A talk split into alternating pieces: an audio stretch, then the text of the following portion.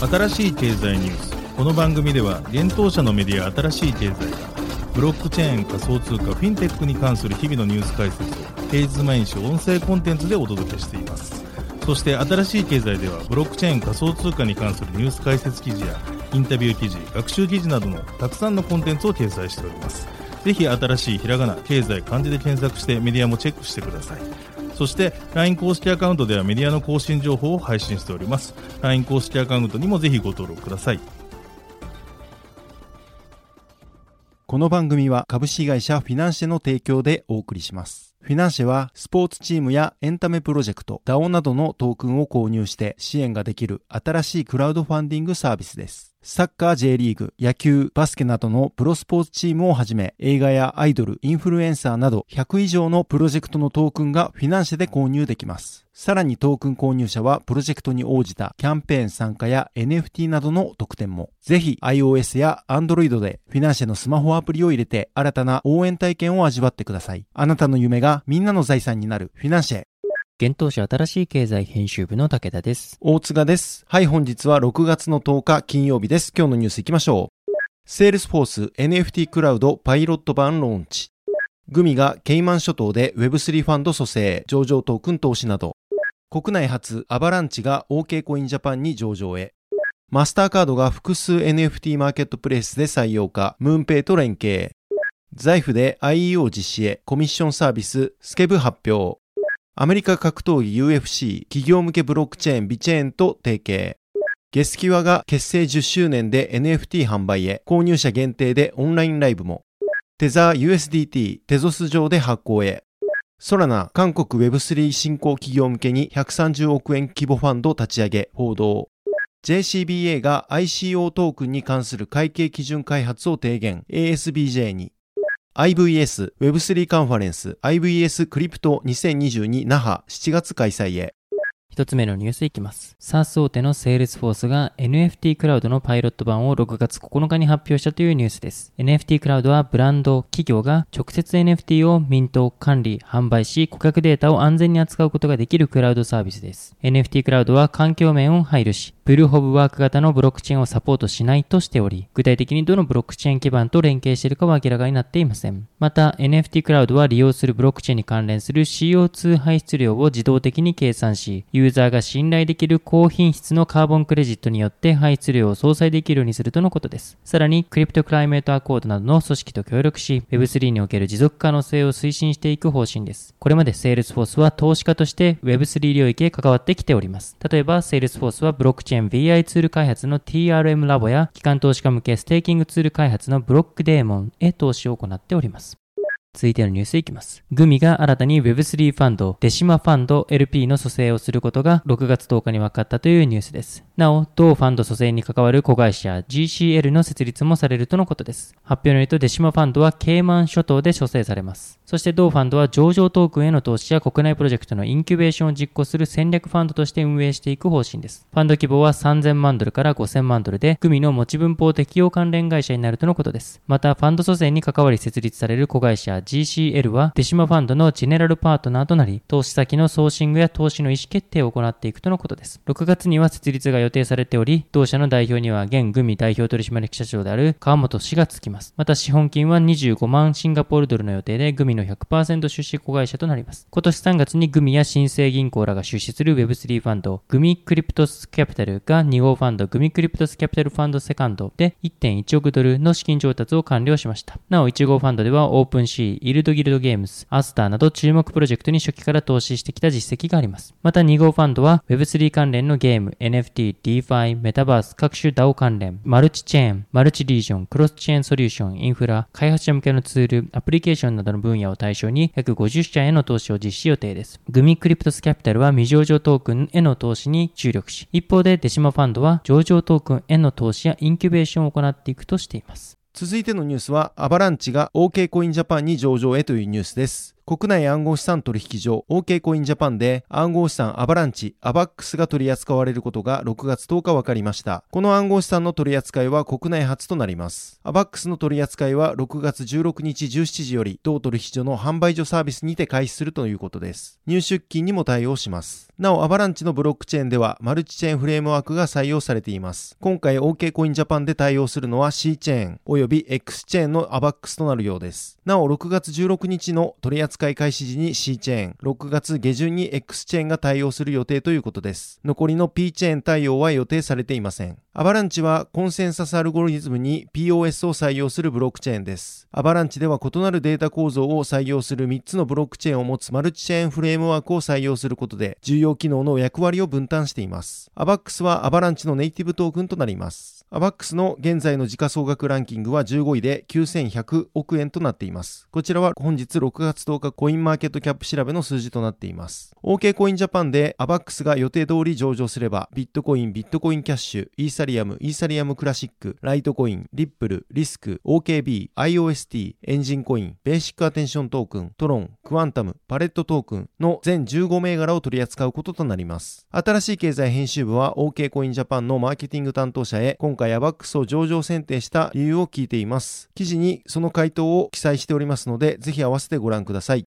続いてのニュースはマスターカードが複数 NFT マーケットプレイスで採用かというニュースです。アメリカ決済大手マスターカードが複数の NFT マーケットプレイスらとマスターカード決済導入に取り組んでいることが6月9日分かりました。そのマーケットプレイスとしてイミュータブル X、 Candy Digital、 The Sandbox、 Mintable、 Spring、 Nifty Gateway が挙げられています。発表によるとマスターカードによる決済導入は暗号資産決済スタートアップの MoonPay との連携により行うようです。なお、先ほどお伝えしたマーケットプレイスにマスターカードが導入される時期など、その詳細については明かされていません。マスターカードは今年1月、アメリカナスダック上場の暗号資産取引所、コインベースと提携し、同取引所が5月にオープンベータ版を公開した NFT マーケットプレイス、コインベース NFT におけるクレジットカード決済に対応しています。また、今回のマスターカードの取り組みには、NFT マーケットプレイス最大手の OpenSea の名前は上がっていませんでした。しかし、今年4月に MoonPay と OpenSea は、 MoonPay と OpenSea は提携しており、これにより OpenSea ではマスターカードのほか、ビザ、アップルペイ、グーグルペイでの決済が導入されています。なお、ムーンペイはこのような暗号資産や NFT 取引の決済インフラの需要を受けてか、昨年11月にはシリーズ A で約630億円の出資を受け、半年も経たない今年4月には同シリーズの追加調達として約109.2億円の出資を受けています。マスターカードによる40カ国の3万5000人以上を対象とした新たな調査結果では、調査対象の45%が NFT を購入したことがあるか、購入を検討する予定であり、日常的な買い物を暗号資産で支払ってたり、クレジットカードやデビットカードで NFT を購入したりと、より柔軟な対応を求めていると説明がされています。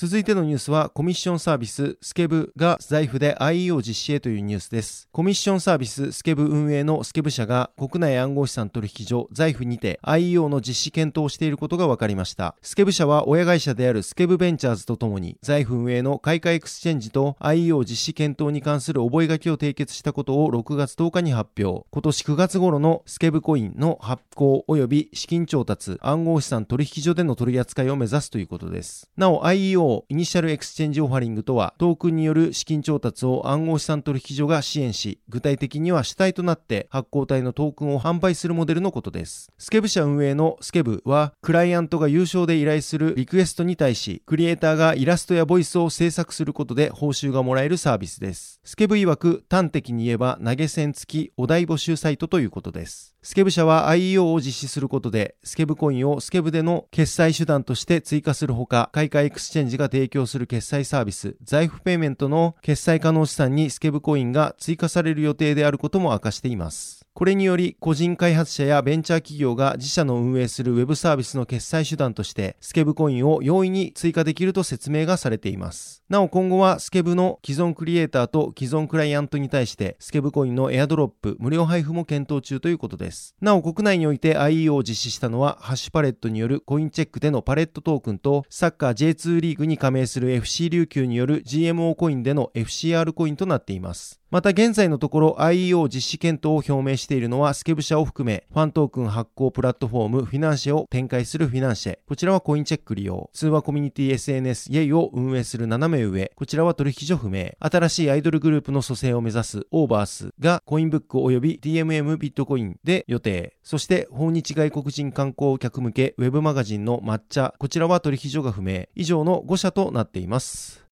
続いてのニュースいきます。エンタープライズ向けブロックチェーン VChain とアメリカ総合格闘技団体 UFC が長期パートナーシップ契約を締結したことが6月9日分かったというニュースです。この提携により VChain は UFC 初の公式レイヤー1ブロックチェーンパートナーになりました。また VChain は UFC 公式ファイターランキングのタイトルシップ UFC ランキングス Powered by VChain の権利を取得し UFC 最大のイベントであるペーパービューライブ放送や UFC のイベント会場 UFC チャンネルで配信されるコンテンツなどで V VChain がプロモーションされるとのことです。さらに年間42回の UFC イベントと UFC 主催の選手をスカウトする大会ダナホワイトコンテンダーシリーズの全10回にて B チェーンがオクタゴンで宣伝されるとのことです。B チェーンは2015年にプライベートコンソーシアムネットワークとして発足後 EVM 互換のレイヤー1パブリックブロックチェーン B チェーンソーを開発運用しています。B チェーンソーは現在サプライチェーンや炭素排出管理、持続可能な開発目標、自動車セクター、医療、エネルギーなど様々な分野で展開されております。また V チェーンはウォルマートやバイエル、BMW グループ、LVMH など多くの大手企業とも提携しています。UFC による Web3 関連分野での動きとしては、今年1月に独自の NFT マーケットプレイスを立ち上げ、ダッパーラボの独自ブロックチェーンフロー上に NFT を発行。また昨年5月はブロックチェーンベースのファンエンゲージメントプラットフォーム、ソシオス .com と提携し、6月にファントークンを発行しております。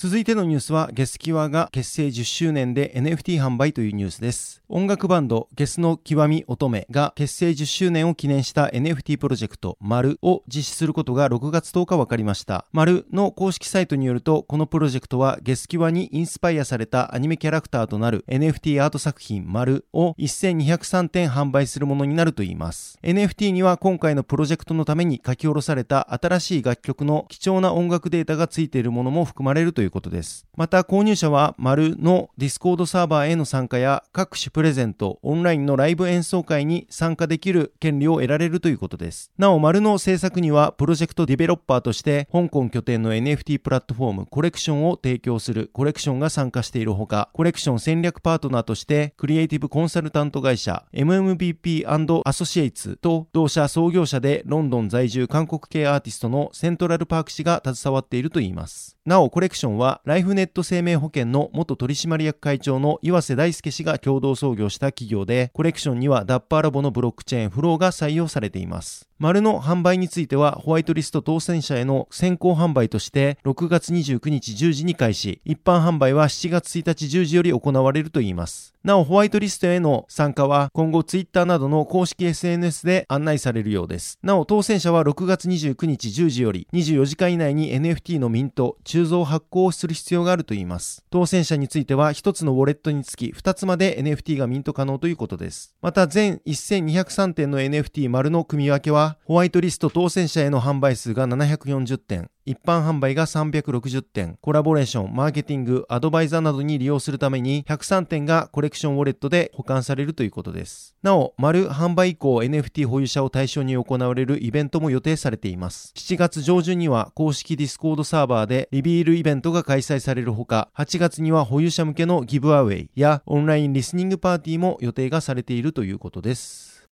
続いてのニュースいきます。アメリカドルペッグのステーブルコインテザーがテゾスブロックチェーン上で発行されることが6月9日分かったというニュースです。テゾスはスマートコントラクトを実装できる POS 型のブロックチェーンです。テゾスのトークン XTZ の時価総額は現在約2680億円。XTZ は日本でもビットフライヤー、DMM ビットコイン、GMO コインといった複数の取引所で取り扱いがあります。USDT をテゾスで発行することによりテゾス上で構築されている分散型金融エコシステムを拡大させる狙いがあるとのことです。また発表では、現在の USDT が時価総額が720億ドルを超えており、テゾスで発行されているステーブルコインでは時価総額最大のステーブルコインになると説明されています。なお、USDT は現在イーサリアム、ポリゴン、ソラナ、クサマ、アルゴランド、イオス、リキッドネットワーク、オムニ、トロン、ビットコインキャッシュ、アバランチなど12種類のネットワークで発行されております。またテザー社はアメリカドルの他にもユーロやオフショア人民元、ゴールドにペッグされたステーブルコインをすでに発行しています。これらはテザーの準備金によって100%裏付けられています。USDT は5月27日にポリゴンのブロックチェーン上で発行が開始されています。またテザー社は5月26日に新たにメキシコペソとペッグしたステーブルコイン MXNT をローンチしております。続いてのニュースは、ソラナが130億円規模のファンドを立ち上げというニュースです。ソラナ財団及びソラナラボの投資部門、ソラナベンチャーズが、韓国の Web3 スタートアップ向けに1億ドル、約133億円規模のファンドを立ち上げたことが分かりました。ソラナ財団がテッククランチの記事を引用リツイートする形で報告をしています。ソラナラボのゲーム部門ゼネラルマネージャーであるジャニー・リー氏へのテッククランチのインタビューによると、このファンドでは主に韓国のゲームスタジオ、ゲーミファイ、NFT、分散型金融ディファイなどの分野への投資を行うということです。また、リー氏によると、韓国のゲーム産業の大部分は Web3 に移行しているということです。また、韓国ではゲームと NFT がソラナブロックチェーンの活動の大部分を占めていることから、この分野が Web3 に自然に適合していると述べているということです。なお、ソラナベンチャーズは昨年12月、NFT ゲーム分野への投資を目的とした1億5000万ドル、約170億円規模のファンドをゲーム企業のフォルテ及びグリフィンゲーミングパートナーズと共同で立ち上げています。ます。続いてのニュースいきます。一般社団法人日本暗号資産ビジネス協会 JCBA が企業会計基準委員会 ASBJ にて募集中の資金決済法上の暗号資産または金融商品取引法上の電子記録移転権利に該当する ICO トークンの発行及び保有に関わる会計処理に関する論点の整理に関するパブリックコメントに対し意見提出を行ったことを6月9日に明かしたというニュースです。JCBA の意見書は ICO トークンに関する会計基準が開発されていないことを理由にトークンの発行を検討する企業が発行の意思決定ができない状況を解決すること、ひいては日本における Web3 産業の推進を目的として意見を述べたものとのことです。ASBJ の ICO トークン発行及び保有に関わる会計処理に関するレポートは3月16日に公表されました。そしてこのレポートでは主要な論点として基準開発の必要性及び緊急性、並びにその困難さ、ICO トークンの発行者における発行時の会計処理、資金決済法上の暗号資産に該当する ICO トークンの発行及び保有に関するその他の論点、電子記録移転有価証券表示権利等の発行及び保有に関する論点が取り上げられました。JCBA は ICO トークンの会計基準の開発について、現時点において速やかに基準開発に着手すべきであると意見しました。その理由は ICO トークンの発行が技術上可能であり、かつ法制度の整備が進んだ環境において、会計基準が開発されないことで事業者の意思決定に支障をきたす状況を手遅れになる前に速やかに解消することが我が国の経済及び資本市場を発展させるためには必須であるとしています。またトークンの発行者における発行時の会計処理については、トークンの複合的な性質により現在価値を測定するためのエビデンス及び測定モデルが確立されていないこと、必ずしも等価交換が成立していると判断できない事象、取引が存在していることから、発行時に利益を計上するケースは生じ得ると考えられると意見しました。そして資金決済法上の暗号資産に該当する ICO トークンの発行及び保有に関するその他の論点に関しては、発行時に事故に割り当てた ICO トークンについては、第三者が介在していない内部取引に該当するとして、会計処理の対象としないことという ASBJ の方針に賛成しました。また、暗号資産の時価を算出するために必要な活発な市場の定義の曖昧さに関しても言及しました。続いてのニュースいきます。スタートアップカンファレンスを主催する IVS が Web3 特化のカンファレンス IVS クリプト2022那覇を開催することを6月10日に発表したというニュースです。IVS クリプト2022那覇は7月6日から8日の3日間にわたり開催される IVS2022 那覇内で同日開催されます。IVS としては初の Web3 に特化したカンファレンスになるとのことです。IVS は次世代の起爆剤にをミッションとして新たな時代を牽引するインターネット企業の経営者、経営幹部、投資家が一堂に会する招待制のカンファレンスを主催し運営しています。具体的に IVS クリプト2022那覇では Web3 領域のトップ企業や登壇者として Web3 で最前線の100名に及ぶトッププレイヤーを世界中から集めているといいます。また Web3 の知識を深めるトークセッション以外にも NFT の展示、オークション、VR アーティストによるパフォーマンスなど Web3 を体感するためのアクティビティを準備しているとのことです。ちなみにセッションの大半は海外企業からの登壇者が予定されているとのことです。同カンファレンスのサイトには海外企業としてアクシーインフィニティ、アニモカブランズ、ステップン、ポリゴン、パリティテクノロジーズ、ファイアブロックス、ティ、アニモカブランズ、ステップン、ポリゴン、パーティテクノロジーズ、ファイアブロックス、BNB チェーンなどが掲載されております。また IVS の発表によると国内企業からは日本における暗号資産の未来をテーマにビットバンク代表取締役社長の廣末氏、森浜田松本法律事務所の増島氏、サードバース代表取締役 CEO の国光氏、株式会社グラコネ代表取締役の藤本氏、ウィルパートナーの久保田氏が登壇する予定であることが明かされております。なお、この他のセッション内容、登壇者についてはカンファレンスまでに随時発表されていく予定です。はい、本日のニュースは以上となります。そして本日新しいコンテンツ出させていただいております。紹介させていただきます。共同体の変容、国家ってなんだ？です。こちらは特集 Web3 の世界を考えるのイベントレポートとなっています。アカデミーヒルズで開催のブロックチェーン技術が世界をどう変えるのかをテーマに毎回ゲストを招いて議論するトークシリーズ Web3 の世界を考えるの第1回の音源となっています。第1回は共同体の変容国家ってなんだをテーマにメディア美学者の竹村光弘さんをゲストにお迎えし、哲学者荒谷大輔さん、新しい経済の志田祐介が語り合っています。こちら記事から音声がお聞きできるようになっておりますので、ぜひサイトの方からこちらの記事にアクセスしてみてください。はい、このように私たち新しい経済編集部では、ブロックチェーン暗号資産に関するニュースを平日毎日ラジオで配信しております。本日ご紹介したニュース、コンテンツなどはすべてサイトの方に上がっております。ぜひサイトの方も見に来てください。新しいひらがな、経済、漢字で検索して見に来ていただければと思います。それでは本日はありがとうございました。ありがとうございました。